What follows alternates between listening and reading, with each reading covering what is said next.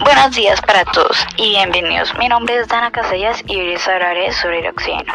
Primero voy a decir algunos datos que de pronto no sabías sobre el oxígeno. ¿Sabías que el oxígeno constituye casi dos tercios de tu peso? Pues habrás oído alguna vez que el 70% del cuerpo humano es agua.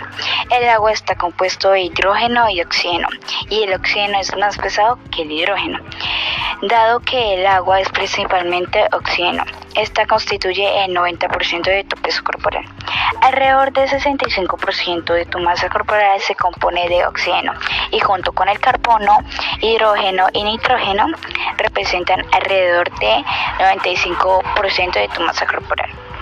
Otro dato que de pronto no sabías es que existen animales que viven sin oxígeno. Se trata de tres especies de criaturas marinas que pueden vivir y reproducirse sin oxígeno. Este descubrimiento fue realizado en las profundidades del mar Mediterráneo, a unos 200 kilómetros al oeste de Creta.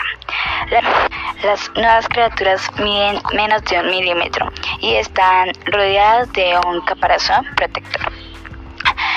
Em, bueno, ya cambiando, ¿cuál es el beneficio del oxígeno? Pues ayuda a mejorar la falta del aire, mejora la calidad del sueño. Si te encuentras agobiado por un trastorno de la respiración durante el sueño, mejora de la calidad y la esperanza de vida para algunas personas con enfermedad pulmonar.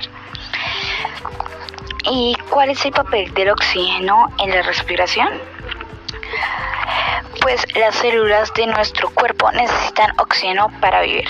Cuando estas células hacen su trabajo generan dióxido de carbono y los pulmones y el aparato respiratorio permite que el oxígeno presente en el aire entre en el cuerpo y que el cuerpo se deshaga del dióxido de carbono al exhalar. Eh, ¿Y cómo es el viaje del oxígeno en nuestro cuerpo? Pues cuando inhalamos, el oxígeno entra a tu cuerpo, ya que este se encuentra en el aire. Entonces, las moléculas del oxígeno ingresan a los pulmones, luego pasa a la sangre a través de los alvéolos. El oxígeno es transportado por el cuerpo en los vasos sanguíneos.